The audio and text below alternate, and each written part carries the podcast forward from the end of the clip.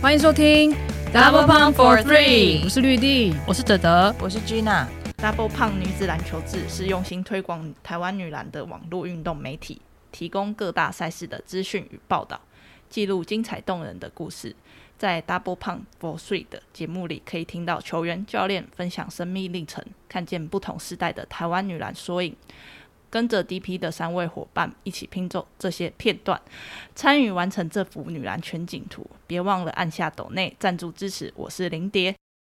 四年一度的世界杯在澳洲雪梨结束，这次因为时差很接近，然后加上有不同的转播管道，除了有官方平台他们那个新的 Court 在一八九一之外，台湾爱尔达体育台几乎是场场都有转播。我觉得这要给他们。很大的肯定，因为让很多的球迷就是可以欣赏到这最高水准的顶尖赛事。那如果是想要重新复习、想要看重播的球迷的话，可以上那个就是官刚刚讲的官方平台，但它是需要付费订阅，可是它就可以就是重看整个赛事。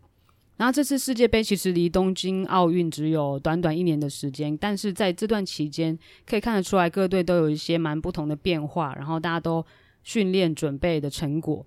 这届世界杯就是有惊喜也有意外，那这种成绩的比赛真的不是每年都看得见，所以今天我们就是要来跟大家一起回顾总结一下。加上今年呢，非常的特别。我们虽然很可惜人不能到现场，非常的残念，但是呢，这次相信大家都有在我们的线动上面有看到很多来自雪梨的第一手的画面。那就是因为呢，我们这次有特派员来担任我们的分身，做我们触角的延伸，所以让我们也可以身历其境。很感谢他这次的参与，今天也是邀请他来到节目。然后分享呢，他这趟冒险之旅，让我们欢迎 J 特派员。Hello，大家好，我是这次世界杯的 J 特派员。耶、yeah，J 特派员，听起来就又更神秘的感觉，很冒险的感觉。等一下就是一定要好好来听听看他在这一趟旅程的一些收获。那首先呢，我们先来帮大家总结一下这次世界杯的赛事的回顾。最终的名次呢，冠军是由美国队拿下，那他们也完成了在世界杯的四连霸。那中国呢，是拿下亚军，也是他们一九九四年之后呢再次拿下银牌。第三名呢则是地主澳洲队，这是他们队史的第四面世界杯铜牌。那第四名的话就是加拿大。然后这次赛会的最佳五人是由冠军美国队拿了两席，分别是 AJ Wilson、Breanna Stewart，然后还有澳洲队的 Steph Talbot，还有加拿大队的 Bridget Carleton 跟中国队的韩旭。最佳第二队是美国队的 Alyssa Thomas，还有中国队的李月如，波多黎各的 Arella Guirantes，法国队的 Gabby Williams 跟塞尔维亚的 e v o n Anderson。对，那最后呢，最有价值球员就是最后的 MVP 是美国队的 A'ja Wilson，最佳防守球员呢也是美国队的，是 Alyssa Thomas。那这次呢获得最佳教练的是中国队的郑维郑教练郑导。正导是正导，正指导。他学中国人，他们说正导是。中国人称他叫正导，是领导的导啊。指导，他们说他们不称教练呢，他们都称指导。正导，我在想说导演的导是是啊，是导演的指导是啊，那个没有同个字，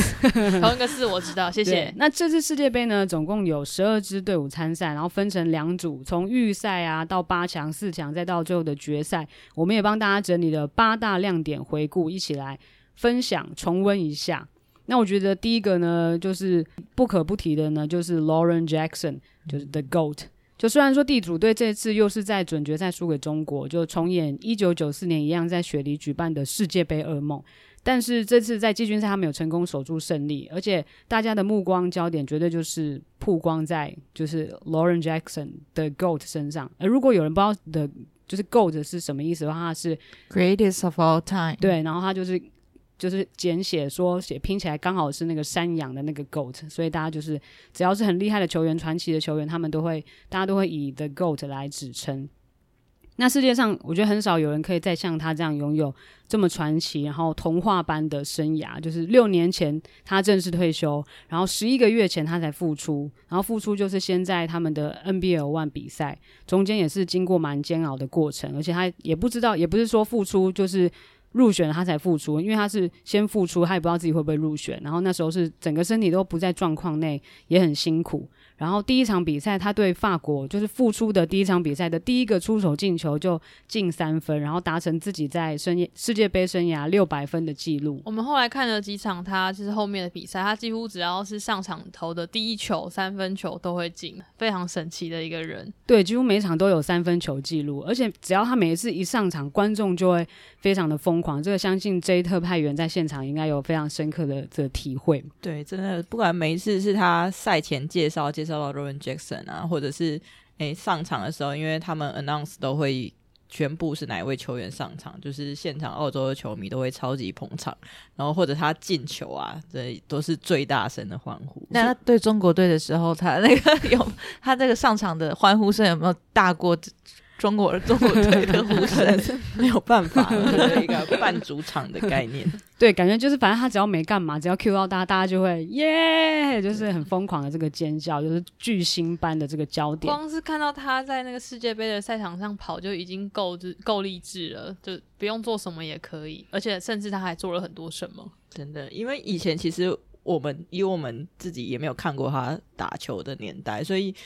觉得他复出真的是一个很传奇的故事，对，而且因为你就是光是看他在复出的这几场比赛，其实他的表现就是还是身手非常非常的好。那他在季军赛单场拿下三十分，世界杯史上也只有一个人能够在奖牌赛能够拿三十分以上。一个呢，就是二零零二年的 Lauren Jackson，那另外一个呢，就是二零二二年的 Lauren Jackson，就其实都是同一个人，而且不只是同一个人，他是二十相隔了二十年，是二十年，不是不是两年哦。二十年前很多这次第一次打世界杯的那些球员根本就都还没有出生，就但他二十年前就已经先就完成了这个记录。我一直都觉得这串这段话超像什么梗图的，就是你知道历史上只有一个人能够打败他，就是他自己这样。对，就对，就是可以看出有多么的传奇，真的，对啊。然后他在世界杯的初赛场次就是四十三场，也是追平最多的记录。然后他在奖牌赛最后的总得分是八十一分，也超过了原先由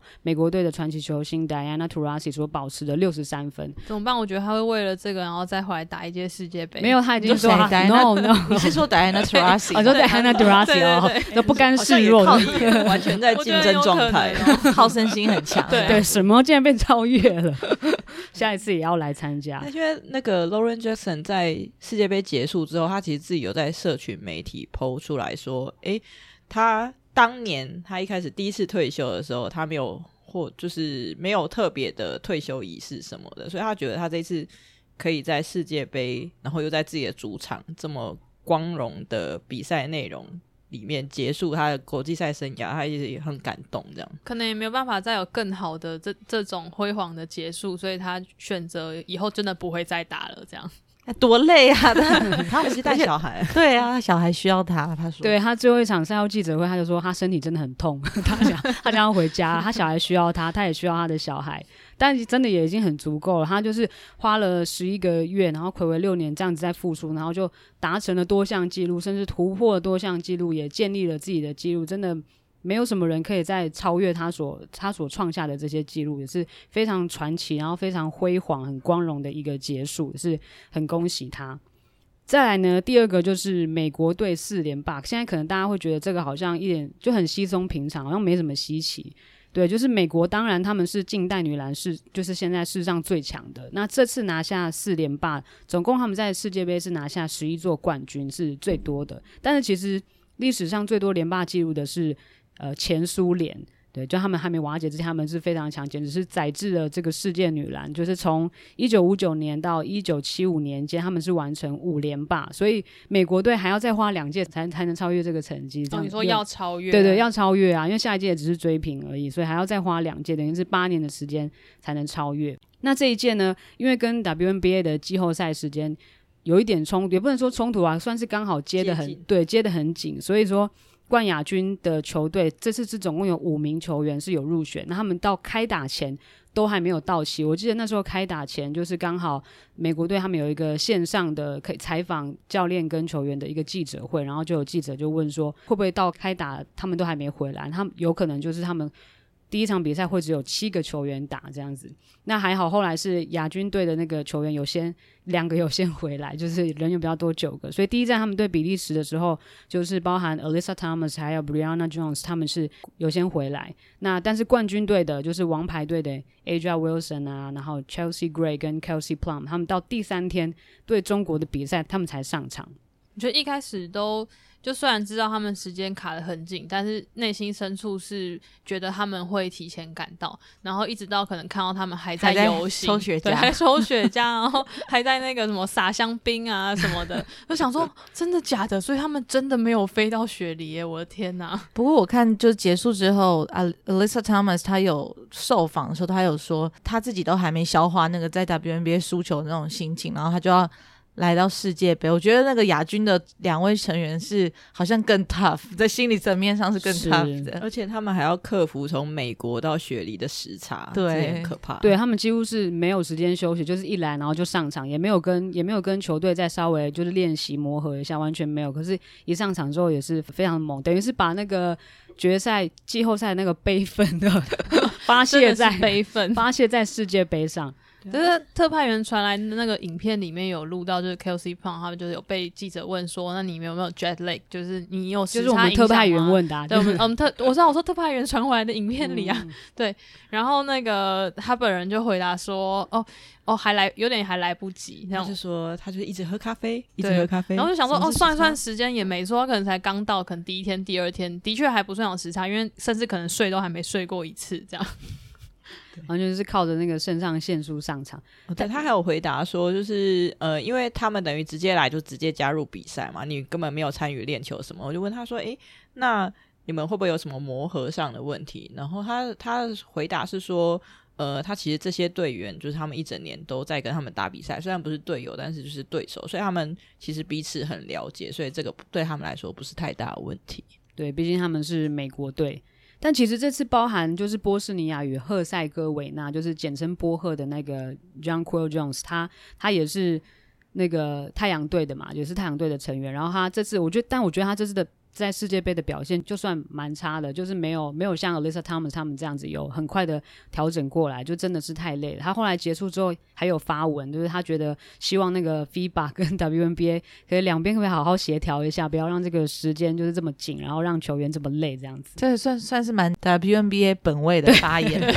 对，因为其实那个欧洲杯的意见抒发，欧洲杯资格赛跟世界杯其实也。蛮近的，所以他如果再往后延又又跟欧洲杯重叠的话，那就换欧洲球员要跳出来抗议。不过我觉得说 Jonquel Jones 表现不好也是蛮为难他的，毕竟他的队友跟美国队的队友是不太一样的队友，对，他不能他不能像他们这样刚到第一天来，先在板凳席好好休息一下，看一下，第二天再打。对，可是我觉得他那个疲劳还是真的蛮有影响，影响到他的表。对，就写在他脸上，就是感觉很无奈，就是跟他们在欧洲杯或甚至是世界杯资格赛的表现是，就是算是有一段落差。可能大家一开始也没有想到他们会就打成这样子。那这批美国队其实也算是蛮大换血的啊，就是只有四个人是上一届的留下来的，那其他大概有一半甚至都是第一次代表成人国家队，然后打完了。这次的世界杯之后，美国现在呢是世界杯已经累积了三十连胜。那对韩国的那场比赛，他们也写下了单场一百四十五分，也是世界突破世界杯的新的纪录。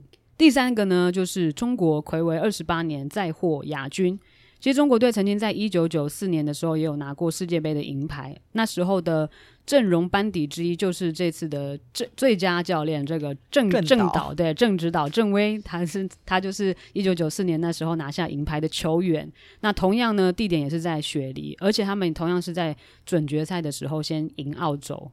雪梨就是他的福地，是啊，没有说是他们的福地，而且这次也蛮对他们来说，可能应该也算是蛮戏剧戏剧性，或时间也蛮刚好，就是因为最后一天十月一号是中国国庆嘛，然后他们从一开始的时候，其实就那个郑导为祖国庆生，是啊，郑导在还没开打之前就已经在他们的那个 球队休息室白板上面就会写为祖国庆生，然后每次赛后记者会，记者都要一直问，每次都要讲一次，真的。请问我们在聊这些关于中国队的内容的时候，带有中国腔这样子。是是可以的吗？不是啊，我们就是那个对啊，就中国队他们就是对啊，沉浸式体验，你是说沉浸式体验吗，沉浸式体验就忍不住就是会，因为赛后记者会听他们在讲的时候，你会你会忍不住有点被他们影响。反正呢，他们这次拿下第二名也算是送给他们就是国庆一个非常大的礼物，就是大家也都很高兴这样子。不是我们 Gina 还有看到他们说赞助商要加发奖金给他们吗？对，哎，多少钱啊？然后什么两千万人民币那类的，我记得是一个很夸张的没有啦，一千万人民币而已，而已，而已，就是他们那个赞助商植植物好植物奶植物奶赞助商加发一千万人民币，哎呀，不得了，啊，太可怕了，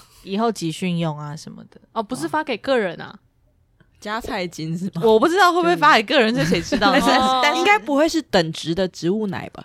他没有，他除了钱之外，他还有还有一个。植物就是他们商品的大概有两百万人人民币的价值的商品，喝不完的植物奶，是 非常的哇，真的是非常的幸运。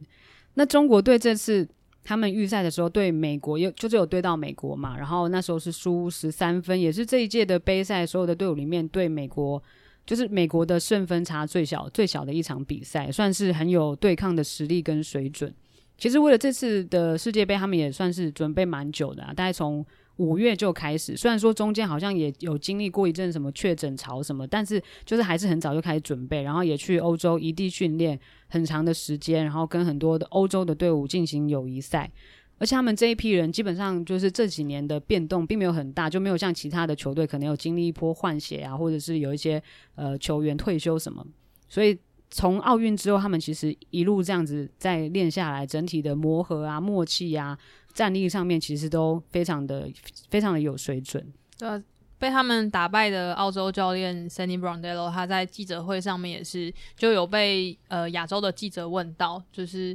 怎么看这一批中国队？这样他就有说他可能。呃，五年前还是就几年前看到他们的时候，跟现在比起来，真的他们进步的非常的多。因为其实上一届就已经是几乎一模一样的阵容在在打，可是那个时候他们输给澳洲非常多，好像四十分嘛，还是三十分，就是是还蛮蛮巨大的一个一个分差。可是从一批人，他们一直没有说把里面的核心换掉，一直对这一批人可能未来很期待这样子，所以一直练练练练练到现在，就真的有看到成果。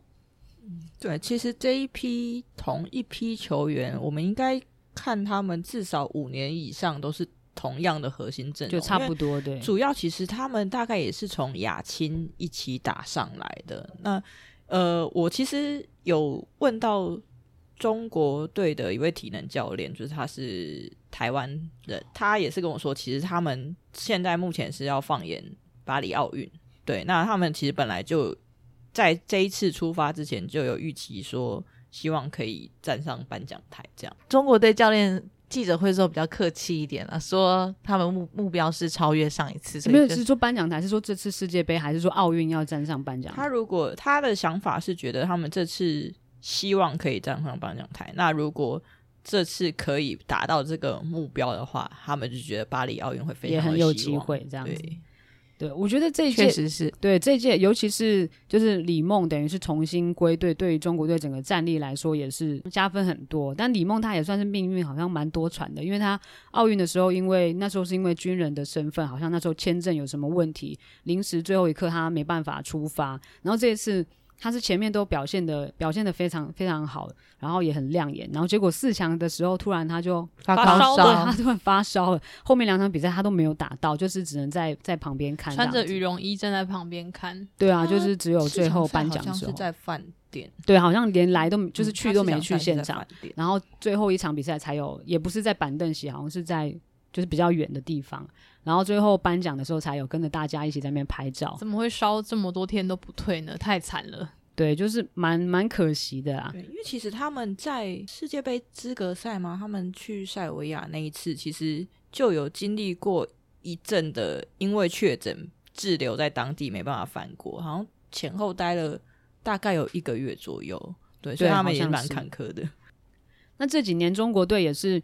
进步很多啊！就是他们除了当然身材是维持依旧，就身材条件和素身体素质很好之外，其实他们的不管是速度啊、准度，还有技术、战略、技战术这些，整体全部都有提升。然后我觉得这次最特别的是，他们终于突破他们的心理障碍，因为其实那个郑导就是他在受访的时候有说，之前的一些很多的比赛其实。并不是真的说他们的实力没有到那个水准，常常都是他们可能过不了自己这一关，可能到了比如说八强要跨四的那个阶段，可能就是会有一个心魔，然后压力太大。那这次他们在澳洲。我觉得根本就是因为很多的中国球迷进场加油，也对他们来说是非常非常大的一个注意，就是根本就是类主场，知道吗？在那个场上的时候，每一个球员被问到的时候，都说我感觉我们在主场。对啊，他们真的真的是那个像超级多像那个王思雨啊、李梦啊，在场上好像多享受一样，进球之后对观众这样子哦，在比啊，对啊，还看他还带动气氛、啊，正球衣啊，就那个 China 这样子，对啊，只有在主场都会做的事。现在还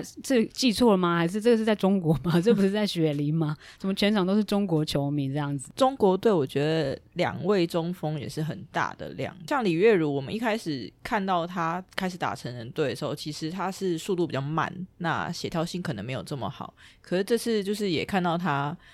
进步很多，就是这几年他集训下来累积的成果。虽然他去 WNBA 可能是坐板凳这样，那韩旭他是在 WNBA 是有一点上场机会，他这次就是中长距离的发挥啊，防守上真的也都表现得很好。对，啊而且重点是他们都还非常的年轻，所以接下来就是整个都还是他们的世界。怎么看那么久才二十一 岁？对啊，怎么那么不公平？五年前还那么小，就已经叫人家就去打主力了。再来呢，就是另外一个蛮特别的呢，就是今年的女教练的对决。这次的世界杯冠军赛是第二次出现两位女教练的对决，由美国队的 Cheryl Reeve 教练跟中国队的郑薇教练。那上一次就是上一届二零一八年是美国队跟澳洲，美国队那那个时候的教练是 Don Staley，然后就是也是他们的奥运的教练。然后澳洲队呢一样是现在的 Sandy Brondello，所以这个也是蛮特别。那包含这次总共二十五位执法裁判里面有近半数呢都是女裁判。这也是近年来的，嗯，球队里面还只有一位是男教练，他算是少数。对，就是近年来，就是 FIBA 在这一块，他们也是持续的在努力，就是包含性别的这个比例啊，要要就是比比较平衡一点、平等一点，他们也是一直有在致力，尤其是在三对三，他们是就是更强调都是要一半一半。再来呢，就是呃这次比赛的进场数。创新纪录，就是这次的总进场数总，就是球迷总进场观看人数是十四万五千五百一十九。会不会中国人的包办？一半 十万。好啊，谢谢中国球迷啦，谢谢中国球迷。反正呢，这总进场人数是比上一届多出了两倍。然后准决赛进场的观看次数是一万一千九百一十六，金牌战更不用说，因为中国跟美国嘛。再次感谢中国球迷，所以是一万五千八百九十五。最大赢家其实还是澳洲，因为收了很多门票 钱。对啊，所以还是对啊，还是欢迎中国球迷进场。所以其实这也是你是谁？不是，因为我们就是看到整体的这个环境，要因为我们要让大家知道嘛，对啊，我们就是让让大家看到，真的是有这么多的人会进场看球、看比赛，就是不要再说什么什么女篮没有人看啊，或者是女生球赛怎么样不精彩什么的。女篮真的很好看，对，就是你去打造那个环境，然后你让它能见度提升、曝光，大家是自然会进场，然后自然会收看转播的。第六点呢，就是稍微比较对台湾球迷来说是比较哀伤的一点，就是呢。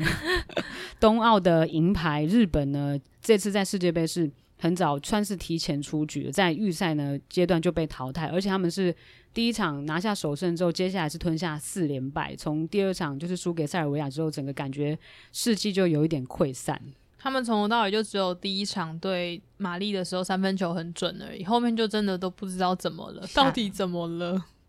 这一次我觉得日本队表现的没有以往稳定。然后可能跟球员比较年轻也有关系，可是感觉整体气势上，就那个脸上的笑容已经就渐渐的消失了，有，有点僵掉，这样。对对，有一点不太像以前他们的打球的风格，心态上面我觉得都有一些变化。就是在日本，就是国内可能网络舆论上，可能也有人讲到说，是不是跟总教练更换是有关系？这样，就是两位总教练的风格确实是算蛮南辕北辙的，因为 Tom 他就是。会给球员非常多，就是厚厚一本什么一百多套的战术，让他们去就是要要记记住。然后他所有选进来的队员也都是一定要能够执行这些战术，记得住的。就是在他们日本篮协上面发表的那个技术呃也技术分析手册里面，他他们有有特别去强调这一点。可是恩总亨教练他是很相信球员个人的发挥跟判断。他从接接总教练的第一第一场比赛开始，他就一直这样跟大家说，他希望日本把他们最好的敏捷性发挥出来。可是那个敏捷性也包括他觉得球员在场上自己判断那个状况的反应速度，也是敏捷性之一。对。对，而且这次日本其实因为也没并没有东奥时的町田瑠唯，然后也没有林孝希，就是其实也是有阵容上面也是有一有一点点的差别。然后其实我觉得也不会退为日本队太担心啊，就是说虽然说这次算是一个挫败，但是我觉得就是比赛过去之后，他们一定很快就可以重振旗鼓。我觉得在下一次的比赛一定又可以看到不一样的，就是重新出发的日本队，我还是对他们蛮有信心的。嗯，他们这次比赛其实好像比较有点缺少中生代的核心球员，因为像呃宫崎早知他们就是算偏年轻，然后国际赛的经验其实也没有这么多。那中间的衔接变成呃没有人得分的时候，他们就没有人跳出来，就是有一点得分干旱的状态。对，没关系，他们回去之后马上就会再写一本 十年计划，对对，又再重新就是重新培养一批起来，我们就再拭目以待。再有一个世界杯的分析技术分析手册。但第七点呢，就是波多黎各突破队史进八强，然后加拿大从呃一九八六年之后重返四强，就这次波多黎各他虽然是递补。俄罗斯的位置进世界杯，所以才有机会打他们第二次的世界杯。但其实我觉得他们整体的表现其实还算蛮不错，包含他们第一场比赛就大比分击败波赫，然后拿下世界杯的第一胜，然后又后来又赢韩国进了八强，也改写自己的队史的记录。那加拿大实力其实一直也不差，也是都经常是常客班底，但是就是平常就感觉他好像也没有说是怎么特别突出的表现，就是一直好像稳稳的，但也不会特别突出，然后成绩也是算持平这样子。奥运的时候也没有特别的理想，但是这次世界杯的预赛我打的就是势如破竹，强调预赛，对，预赛的时候打的势如破竹，接连赢塞尔维亚，又赢法国，然后又赢日本，我好像一副就是要闯。进决赛那种那种气势一样，然后的确他们也继一九八六年之后又重返四强，结果最后两场比赛都打得蛮差的，就是准决赛对美国输四十分，季军赛也输给澳洲三十分，就是没有想到会差那么多分。他们教练有话要说，他们教练呢就是有在记者会说，觉得那个赛事让他们就是太疲劳了，因为你打到 final 的话，十天要打八场，他觉得这个安排。不太好，然后他有点就在 记者会那边影射说，日本也可能是因为这样的原因，所以他们就没有进。因为他说日本奥运的时候有中间有隔几天没有休息日啦，然后这次几乎是完全没有，他就是有在影射，拉一个盟友来作证，对，对，可他没有讲出来，可是他那个表情就是很生动的是。就是在讲日本，他可能也跟日本队有点熟，因为他是西班牙的教练，西班牙籍的教练，对，他是西班牙人，对啊，蛮熟的。好啦，的确是有点累啦，打到最后这样这么多场，应该很累吧？又不是在打 HBL，也比较依赖主力啦，可能前后的落差也比较大。对，再来呢，第八点呢是韩国睽违十二年拿下世界杯首胜，将异色改写效率值纪录。韩国其实从二零一零年开始就没有在国际层级的赛场上面赢过球了，就是国际赛几乎都是输，然后世界杯是连三届都全输，苦吞十一连败。那近几年其实他们也是面临了换血的问题，那这次又少了朴智秀，就是因为他就是开赛之前有。一些身心的状况、心理的状况啊，所以他就是最后就退出国家队。那没有他就是雪上加霜，因为他是韩国队禁区非常重要的核心嘛。江一瑟他在对波赫的时候，单场拿下七颗三分球、三十七分、八篮板、五助攻、三抄截，打破呢原本是由澳洲队的坎贝奇创下的单场效率值记录。他是单场效率值四十四，坎贝奇好像是四十一。虽然我还不太了解说这个数字，就讲出来可能大家对对这个数字。效率值吗？有效率值不是一个很难算的数字，它就是你的正向的呃数据都是正一正一，那负向的比如说失误，然后犯规会扣一。那它会计算你的上场时间吗？不会，它就是一个你的数据的加减和一个人，它不会计算、哦。所以以前虽然可能没有这个数字，可是可以根据以前的记录，然后再把这个效率值写出。对，我一直都在。五年五届以前，这个这个概念其实大家是相对性的，没有就是你讲出来说效率值四十四，大家不会觉得不会说跟他单场得五十分，就你你如果说单场他得五十分，大家觉得哇好厉害很强，可是你说单他单场效率值四十四，你就哦四十四是什么？就是是什么概念？就会有一点陌生。对，这是算算是现在大家比较开始有在注重的一个就是数据啊，对啊。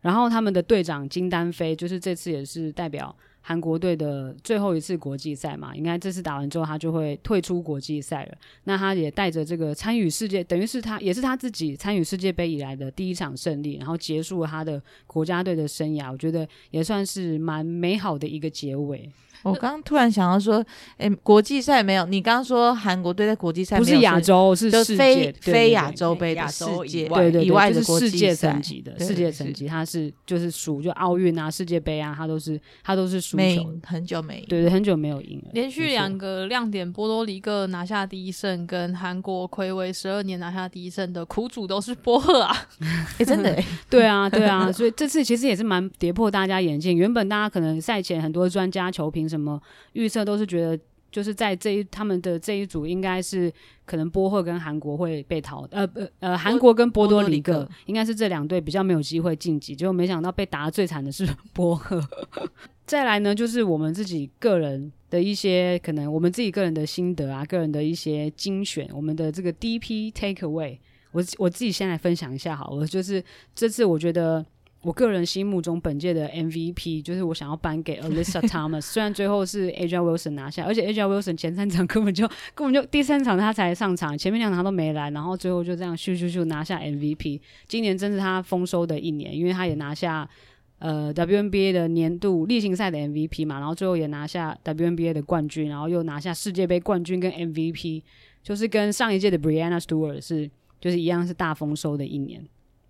然后 Alyssa Thomas 她其实她的故事也蛮励志的，她她今年已经三十岁嘛，但直到这一届就是从世界杯的资格赛开始，她才第一次就是正式入选美国成人，然后是五对五的国家队。那其实前面几场人还没有到齐的时候，她就是在场上非常的全能，从一号打到五号，然后有两场比赛都将近大三元。他在防守的时候就是简直就是像一堵墙一样，他最后也是拿下最佳防守球员嘛。然后抢篮板的时候也非常的。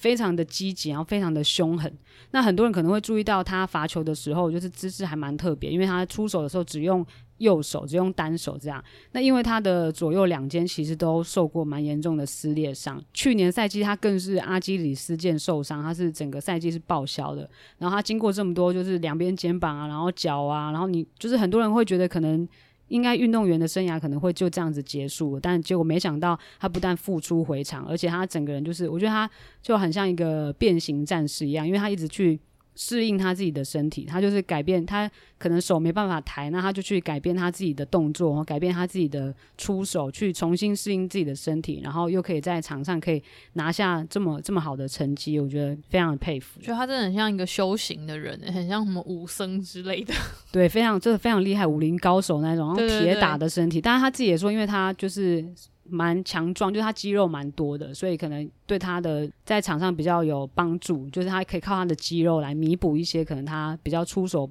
不协调的地方。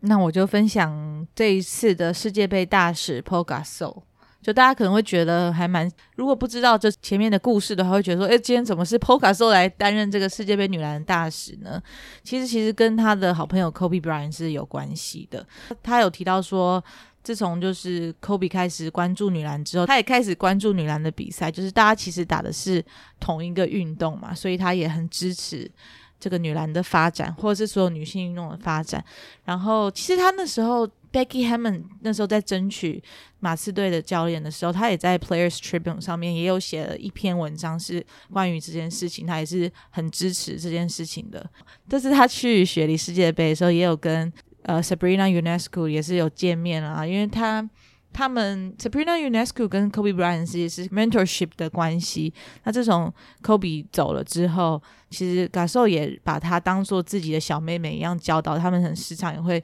传简传讯息啊，就可能低潮的时候，他也会安慰他，给他一点指导等等啊。其实那 g a s o 他自己也有一个女儿，所以他有说，如如果他女儿要打篮球的话，他希望他可以跟男性一样拥有同样的机会，所以我觉得这一次他担任世界杯大使是蛮有意义的事情。他女儿有跟他去雪梨，有有看到照片，很 Q。真的很小吗？女儿，我那没有注意看到照片，六岁左右的那种。哦，现在带去耳濡目染，看起来是蛮小，但因为因为他很高，有时候你会觉得说他很小。他其实可能跟同龄的，对，他儿子不是也有去那个颁奖的时候嘛，就看起来只有到他膝盖，其实应该本人应该蛮高的。哦，对，这次大家很很多人都有带小孩去，对，很可爱，像对 Brianna Stewart 他的他的小孩也有去，然后那个 Sammy Whitcomb 呢也有带他的儿子去，都超可爱，就大家一结束之后就开始在那边。抱抱婴儿，哄婴儿这样很可爱。讲到 Sammy Whitcomb，就是我觉得这一届赛事里面，我心目中的最佳五人之一。对，就是、他我也有投他。就真的他在场上打的太，我觉得算可能数据上没有那么亮眼，可是，在所有的关键时刻跟就是他们。需要他的时候，他都会挺身而出。然后他的防守，或者是他把所有快要出界的球救回来的那一种拼劲，其实我觉得澳洲今年可以打得这么好，他付出了非常大的一份力。就是真的没有想到最后最佳五人会没有他。我觉得 Whitcomb 跟嗯、呃、Lauren Jackson 是两个澳洲很很强大的领导力的人物。就是可能 Whitcomb 在比较是场上，然后 Lauren Jackson 的话。当然场上也有，不过我觉得场下的那种镇住军心的感觉是很精神领袖的那种氛围是很浓烈的。然后他他也说，他希望就是借由这次参赛，让 The Opals 之后的 Sister，他的 Sister 们可以知道说代表国家打球是什么样的意义。我觉得这就很重要，把他们从一个。不能说深渊啦，就是有点迷雾中引导出来的 那种感觉，有点破碎，重新再修补，都团结起来。而且前面几年，其实澳洲在可能换血，或者是比如说他们派去亚洲杯的人没有那么不是第一队的时候，我觉得他都是一直在里面，然后很努力的去镇住大家。你说 Whitcomb，对对对，维维持那个精神的的人，我觉得或许对澳洲的居民来讲，他不是那么熟悉的选手吧，因为他也是呃。对，可能他是主动投诚那种感觉吗？是，就是 naturalized 的。对啊，对啊，他是二零一七才开始去取得那个澳洲的身份资格。他是结婚了才才规划吗？还是，是这个先后顺序我就不太知道，但是应该会有，应该是有关系啊，对啊，他反正他是二零二零一八的世界杯，他才第一次代表澳洲，所以其实前面几届亚洲杯也就比较可惜，就没看到他打。二零二一的时候才才看到他第一次代表。澳洲队打亚洲杯，而且那届亚洲杯也是蛮特别，他也是刚好结束 WNBA 的那时候是季后赛，因为他们那个 Liberty 就是没有再挺进到下一轮嘛，所以他就就赶快就飞到那个约旦去，然后也是也是那个马上就加入澳洲队，然后就开始哦咻咻咻啊三分啊 三分啊，然后助攻啊，然后就觉得对他印象很深刻，因为以前看他在 WNBA 打球，他早期他在那个西雅图的时候上场时间比较没那么多，所以就对他表现。印象没有那么深刻，但到他转到 Liberty，尤其是二零二一亚洲杯的时候，我就觉得，就对，就是这人怎么那么强啊？这样怎么什么现在才来打那个澳洲队？然后他也是后来也是拿下最佳五人嘛，就是亚洲杯的最佳五人。然后我也记得他拿下最佳五人的时候，那个画面也是很圈粉，因为他就是风度很好，运动加精神那种。那以上呢是我们为大家精选的这这一次世界杯的几个值得再回顾的亮点。那刚有讲到，我们这次非常的特别，是因为我。我们有请特派员呢到现场去帮我们收集一些第一手的素材，所以其实他在现场一定有很多他第一手，然后第一第一眼就是他自己亲身在那里体验到的一些观点，所以今天也是特别想要请他跟大家来分享一下他在那边的所见所闻。对啊，那想要请问一下 J J 特派员，你这次就是到了。整整个世界杯的球赛的的现场，你觉得你就是你进到那个场馆，然后比赛开始的时候的那种体验是怎么样？我觉得先从比赛还没开始之前吧，因为呃开赛的前一天，我是先去跟主办单位拿到我的的入场证。我第一次到了那个场馆，就是周边的时候，它其实就是当年雪梨奥运的奥运园区。虽然主场馆大家看到它已经是一个一万人以上的场馆，但其实临近他隔壁的是一个呃室外的运动场，就是他们可以打橄榄球啊、踢足球的场馆。隔壁那个场馆其实更大，就是会感受到哎。诶这个国家的那个运动氛围真的非常的好，比如说像我在第一天我要离开那个园区的时候，我在等公车。就有一个也在等公车的上班族男性，他就看到我诶拿着一个证件，他就问我说：“OPUS 有比赛是不是？”我说：“对啊，明天开始有世界杯。”然后他就会问我说：“诶，那 OPPOS 要跟谁打？”这样，对，我就告诉他我哪些哪些球队。那他说：“哦，那那是蛮大的比赛，就是一个可能路人都会关心自己国家体育赛事的这种氛围，这样。”诶，讲到球迷的，就是加油狂热的话，那看在就是在女篮这边看球这些女篮的球迷，就是澳洲的球迷，会有什么样不一样的反应吗？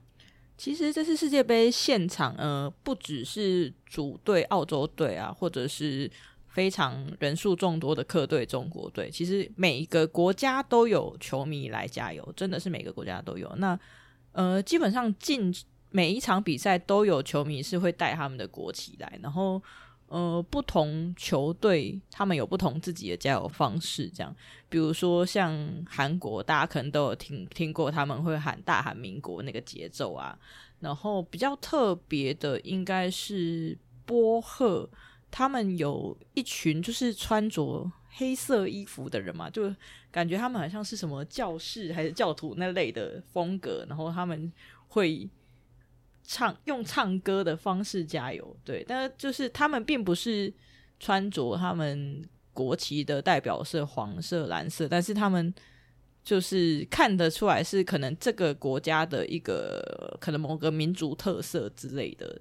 好像欧洲国家的就是球迷在看球的时候，他们都蛮喜欢蛮喜欢唱歌的，就是。像像什么西班牙啊，或者是那些，就有因为他们在看足球的时候，他们都常常会大家一起唱，感觉这个看球的文化好像到篮球场上也是会有一些延续。哦，现场可以喝啤酒吗？可以哦，可以饮食啊，可以饮食。对他们，他们在场馆的那个走廊区也有很丰富的贩卖部，就是薯条啊、汉堡啊、热狗、Fish and Chips。澳洲人的最爱还有啤酒，怎么可以不能喝呢？是英国的 啊，澳洲人也很爱喝。澳洲人的文化很多都是从英国来的啊，是。其实我问这是因为就是上上个礼拜碰到一个就是台在澳洲教球的台湾人，然后那时候就刚好聊到说世界杯在雪梨的事情，然后他就说那男篮的世界杯资格赛，世界杯资格赛。我们有打的，那叫世界杯。世界杯，对对对，在那边。然后本来他说澳洲人看球就是很很 chill、很 lay back，这样喝个啤酒。结果那天就是澳洲跟中国打，又是中国，然后中国人就是很很很认真的加油，然后就把那澳洲人也就转化成那个激烈的加油方式，然后他就觉得很有趣。这样，其实大家主要可能关注主场馆的比赛，那。客呃副场馆的部分，我有去了一场那个日本对法国队那场，就也蛮关键的。其实那一场两边的球迷也都非常激烈。日本的球迷会怎么样激烈？就是喊很大声，对对，有好球的时候敲鼓那种吗？他们是不是会敲鼓？他们有小太鼓，对，对他们会敲鼓。对，然后法国人听起来就是很嗨，他们就是真的是很大声的嗨，对。法国人感觉可以可以想象，感觉可能会叫嚣，叫嚣，像是什么民族刻板印象？到没有，就是他们会很很狂热、很投入、很投入，对，然后很投入场上的这个情况。那球如果是以球迷的角度、体验的角度，因为我知道，就是这些特派员也有去体验一些可能场馆周边的一些小活动啊，或者是小摊位。就是我刚才说到，就是他在场馆的室外，世界杯这边其实也设置了一些。呃，可以让球迷去参与的活动，其实它的规模并不是很大，就是小小的几个摊位这样。但是因为它有一些乐趣，那重点是有有一个比较不一样的地方，是我们在台湾其实参加去一些球赛，大部分你要参加这些周边活动，都是要进到场馆里面。才能参加。那他们其实设置在场外，是在还没有入场，就是你不需要票券，其实你只是路过，你去那边晨跑，你都可以去加参加这样子。那他的活动其实都是很简单的活动，呃，比如说像是它会有三个传球，像是技术挑战赛的传球项目那个框，然后让你去体验传球。那大部分都是一些小朋友他们去体验，会玩得蛮开心的。对，那还有另外一个是，它也设置了一个室外的半场，那在上面就是不同的区域贴上了几个国家的国旗，然后让你体验一种像是环游世界的投篮挑战这样子。他们会有有什么应援的？进场就是会像我们一样，会比如说拿加油棒啊，或者是什么？嗯，没有。我看他们看起来其实都是自备的东西，就是场馆内的贩卖其实就是纪念品，大会的纪念品跟饮食部这样而已，就是并没有特别有组队的贩卖商品在外面，大家可能都已经平常家里都有准备好了。那因为这一特派员这次是以我们这个第一批的这个记者的身份去嘛，然后也参与了很多的，不管是场边的访问啊，或者是去记记者会，那你觉得他们整体的那个就是在媒体接待他们的设置跟规模啊，比如说赛后访问的那个区域、采访起来的那个的，就是顺序，或者是记者会，你觉得那个体验怎么样？我觉得就是在主场的设置上，它的混合采访区其实动线安排的是还算蛮合理的。那不过它的媒体室跟那个记者会的那个空间，其实就相对来说，你会觉得跟这个场馆比起来，稍微规模小了一点。那像是那个赛后记者会的那个空间，它其实也蛮简单的，就是大家可以从转播上看到的是舞台上就是三个位置，就是主持人、教练跟球员。那台下的话，可以让现场记者坐的位置大概是十个。嗯，十个到十五个左右而已，其实蛮少的。因为呃，我觉得有一点是，大部分会去参加赛后记者会的记者，其实就是主要是 FIBA 来的，可能会有一两位，然后会有两三位，像是他们应该是属于媒体志工，因为他们志工是会有不同颜色的衣服，然后再来就是基本上就是参与这场比赛的。那个国家的记者，然后通常比如说他是败呃败队先开始，然后胜队后面嘛。那个败队的记者，那国那个国家的记者，他们国家的记者会结束之后，他们其实也可能就离席了。他们其实真的比较不会去问其他国家的的球员或教练问题。那这次 J 特派员有交到什么别国的记者朋友吗？有跟其他的有就是互动？呃，我觉得就是这次真的是。除了受到 DP 大家的帮忙之外，就是还受到一些前辈的帮忙。就是呃，我去的时候有，因为我们自己就是看过日本队比赛比较多，所以就是对呃日本队的状况啊，或者球员他们会有比较多想要深入了解啊，或者是访问的地方。那刚好有一位前辈就是帮我介绍一位来自日本的记者，那他就是有协助我去访问一下日本球员，还有因为他们其实。球队都会被安排有练习时间，那其实他练习时间是会有开放最后的时段，让记者可以去呃拍照啊、摄影跟访问。那通常其实真的去现场参与的记者，大部分真的都是访问自己国家，就是去看自己国家。所以像我们这种完全没有参赛的国家要去访问的人，真的比较少。所以我其实第一天去到练习场馆的时候，场馆的保全。还很疑问的想说，诶，我到底要来找谁？为什么我会这个时间出现在这里？这样子，对，那就是那个日本记者有帮助我，就是在一次他们日本队的休息日的那天的投篮，有过去做一些采访跟呃拍摄。那然后其实我也有看到日本队他们其实有在拍摄一个影片，叫 Inside Akazu，对。但是有日本队，我们俩同时消音。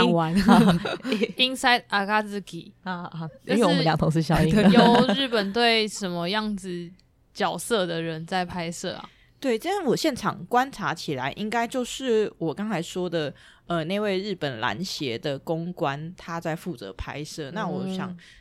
相关的后置可能应该也是他在处理。对对，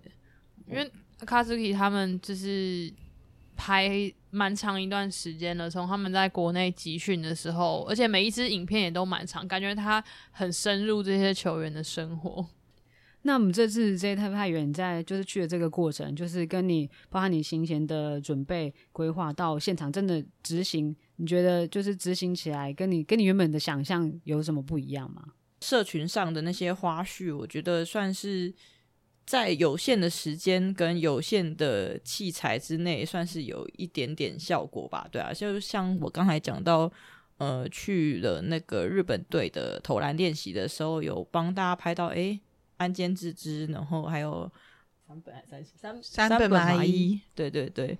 就是大家有看到我有一个非常特别的经历，是一个巧遇了一位波多黎各球员的家人。这其实这是一个很特别的故事，就是那一天我是准备要从雪梨的市区，那要搭船到比赛场馆那边。然后，因为我上船的时候，我当天穿的是 DP 的的呃帽 T 上船，就是是 Woman Basketball Rocks 那一件。然后我就放诶上船的时候，他的就是那位家人，他爸爸是坐在已经坐好了，那旁边坐的他妈妈是穿了一件。WNBA 的帽 T 亮橘色的，非常亮眼，所以我上船的时候其实是先看到他妈妈诶穿了一个 WNBA 的帽 T，我想说，嗯，他们可能是要去看球了。然后接下来看到旁边他爸爸其实穿的是就是波多黎各的衣服，那那当天是第一场是韩国队波多黎各嘛，然后我发现他是穿波多黎各的衣服的时候，我就发现诶他在看我的衣服，然后我想说，哦，那是他有注意到我是穿这个我们 basketball 的，所以。后来在呃行驶的中间，我就决定想说，那我去问问看他是不是要去看球。